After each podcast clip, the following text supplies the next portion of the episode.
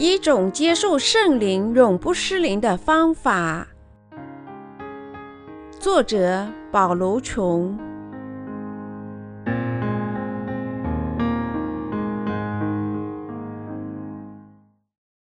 布道一：圣灵根治神应许的道行事。使徒行传第一章四至八节。耶稣和他们聚集的时候，嘱咐他们不要离开耶路撒冷，要等候父的应许。他说：“就是你们听见我说过的。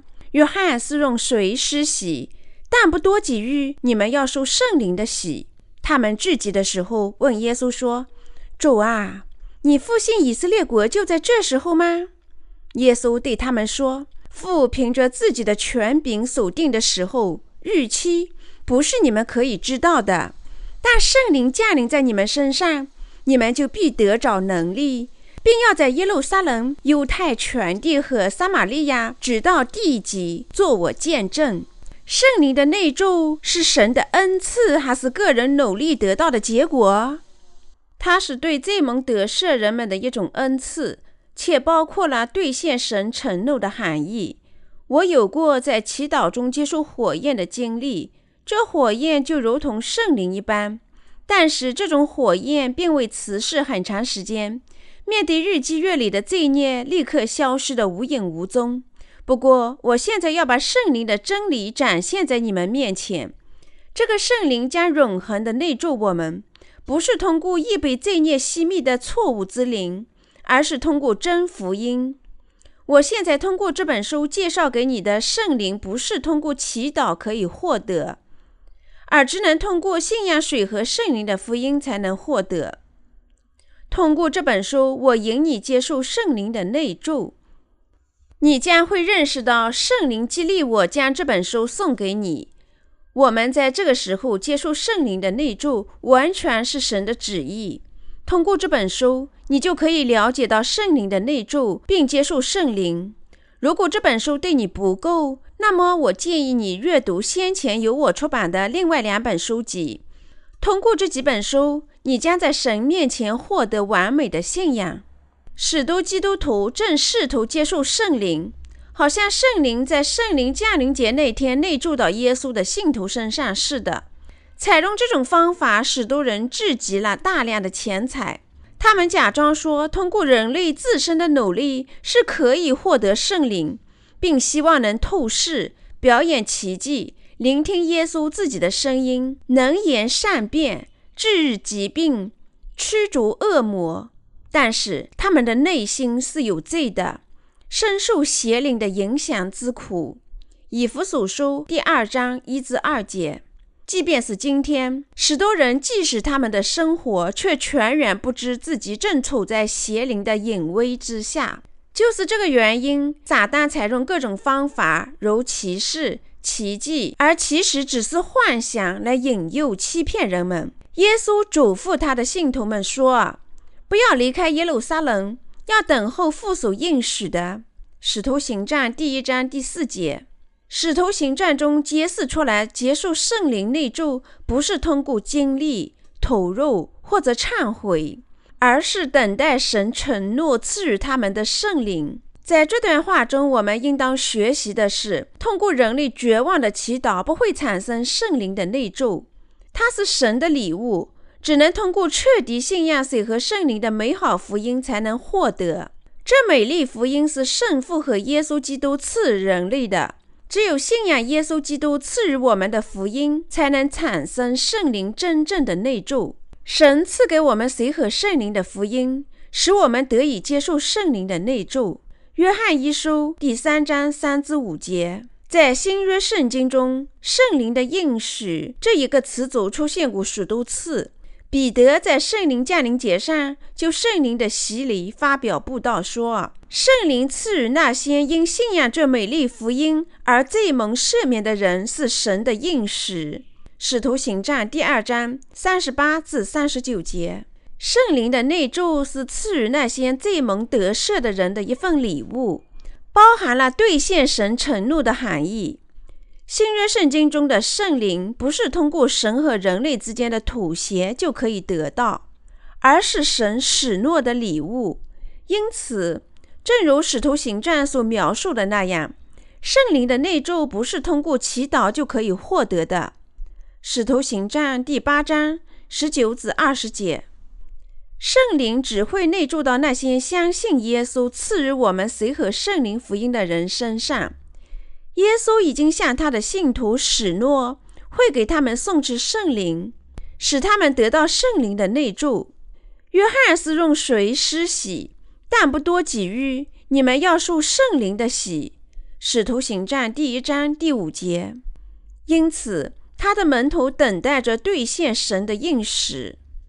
通过观察在圣经中得到圣灵内住人们的信仰，我们认识到圣灵内住不是通过他们自己的努力，而是通过神的意志来实现。在使徒行传中。圣灵内住在门徒身上，不是以人类的努力或精神成就为基础。正如《使徒行传》中所描写的那样，圣灵内住到耶稣的门徒身上是即刻实现的。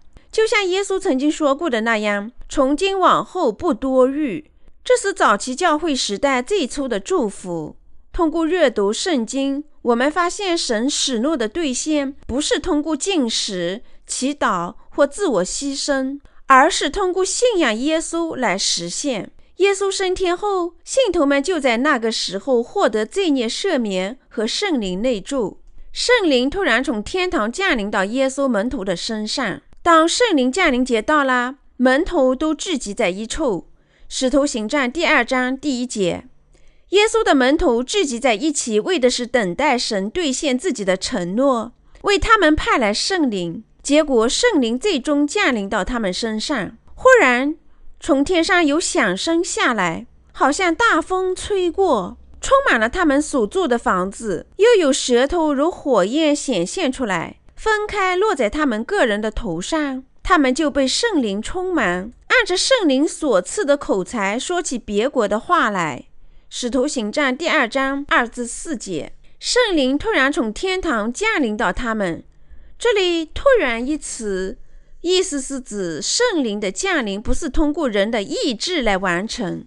此外，词组“从天堂”解释了圣灵的来源，同时反对通过人类意志或努力实现圣灵内住这一观点。词组“从天堂”向我们表明，圣灵可以通过祈祷获得的说法是一种欺骗性的论断。换句话说，圣灵突然从天堂降临，表明圣灵的内住不是通过地球上的方法，诸如说方言、自我牺牲来实现。最初，耶稣的门徒通过口传将美丽的福音传播到全国各地，其原因是允许他们在圣灵的帮助下，以他们自己的语言将福音传播到说外国语言的犹太人那里。虽然大部分门徒出生在加利利，但各国的人们都可以听到门徒们以他们自己的语言传道。又有舌头如火焰显现出来，分开落在他们个人头上，他们就被圣灵充满。使徒行传第二章三至四节。在此，我们应特别注意这个词语，即圣灵落在他们个人的头上。在一处等待圣灵内住的门徒们已经相信重生与谁和圣灵的福音。今天，许多基督教徒错误地理解了这段话，相信在他们祈祷时，圣灵的降临会发出风一样的声音。当然，这仅仅由于无知和混淆造成对圣灵的误解。当圣灵降临人们时，会发出这样的声音吗？不会，当然不会。人们用耳朵听到声音，是撒旦在吞噬人们心灵时发出来的响声。当撒旦采用幻想、模仿声音和施假的奇迹形式时，他就会发出这样的声音，为的是假装圣灵，引起人们的混乱。人们明显的会把这种事情看成圣灵的内助，还会认为圣灵的内助会像狂风般发出簌簌的声音。他们受到魔鬼的迷惑。正如《使徒行传》中所记载的那样，圣灵的内住只能通过信仰美丽的福音来实现。彼得的信仰，彼得的信仰是完美的，足以让他获得圣灵的内住。彼得前书第三章二十一节。神通过强调使徒行传中最早圣灵降临节的事件，要突出一个真理，即圣灵降临他们是因为他们早已相信了水和圣灵的福音。但人们通常会把圣灵降临节看成是圣灵夹杂着神奇的标志和喧嚣的声音从天堂降临下来的时刻。就是这个原因，人们相信在复活会可以通过狂热的祈祷、进食或者按手获得圣灵。着魔、不省人事，或几天恍惚，或浑身颤抖、难以控制，这些都不是圣灵的形式。圣灵是理性的生命，绝不会漠视人性。他不会自傲待人，因为他就是神，是有智能、有感情、有意志的神。只有在人们相信水和圣灵福音时，圣灵才会降临人们。使徒行传第二章三十八节，彼得见证圣灵已经降临门徒。这正如先知约尔所预言的那样，这是神承诺的兑现。因为神曾许诺说，圣灵会内住到那些最得赦免的人身上。换句话说，圣灵的内住只会赐给那些相信耶稣、接受约翰的洗礼、被钉死在十字架，为的是拯救全人类罪孽的人们。彼得的布道连同约尔的预言，向我们表明，我们是要了解耶稣接受洗礼的原因，以及我们为何要相信他。了解这个事实，就能引导基督徒获得圣灵。你相信彼得见证的美丽福音吗？彼得一书第三章二十一节，还是你只有那种毫无用处、与这美丽福音不相关的迷信的信仰？你是否试图通过自己的努力来获得圣灵，却无视神的计划呢？即便是有人相信神，并做忏悔的祈祷，希望罪孽得赦。但除了信仰水和圣灵的福音外，没有其他途径可以接受圣灵的内住。你是否仍在等待着圣灵的内住，尽管对水和圣灵的福音一无所知呢？你是否知道耶稣的洗礼及其在十字架的流血真正含义呢？这会使圣灵内住到你的内心。你应当知道，圣灵的内住只有在你相信水和圣灵福音时，才能成为可能。我们感谢神，因为他赐我们水和圣灵的福音。这个福音使我们可以获得圣灵的内住。